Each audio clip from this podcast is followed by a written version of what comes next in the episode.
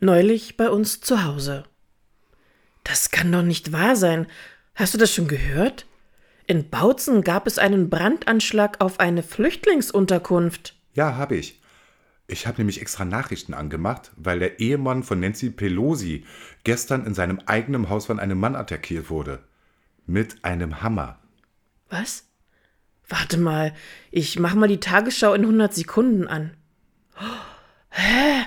Krass. Und guck mal hier die vielen Toten nach Überschwemmungen und Erdrutschen auf den Philippinen. Und hier neue Drohnenangriffe in der Ukraine. Oh, hör auf. Ich kann das alles nicht mehr hören.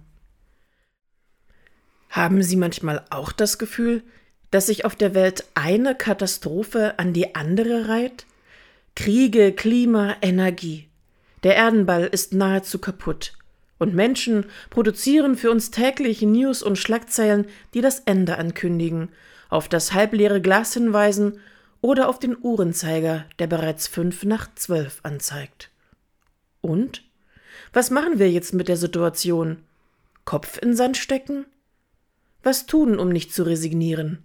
Was tun, um an der Hoffnung festzuhalten? Und ob ich schon wanderte im finsteren Tal, fürchte ich doch kein Unglück. Worte aus Psalm 23 aus der Bibel. Oder wie sie heute in moderner Übersetzung auch genannt wird, die gute Nachricht. Gottes Wort als Trost, als Licht in der Dunkelheit. Darauf können wir bauen. Dadurch werden unsere privaten und globalen Probleme nicht verschwinden, aber schon der Theologe Bonhoeffer hat es so formuliert.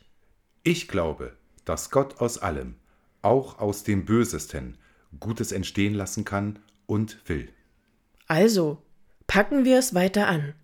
Es lohnt sich. Und dann doch noch. Gestern haben wir ein Pläuschchen mit einem Nachbarn gehalten und stolz von der neuen Arbeit erzählen lassen, denn Zufriedenheit brachte diese neue Stelle mit sich. Schön.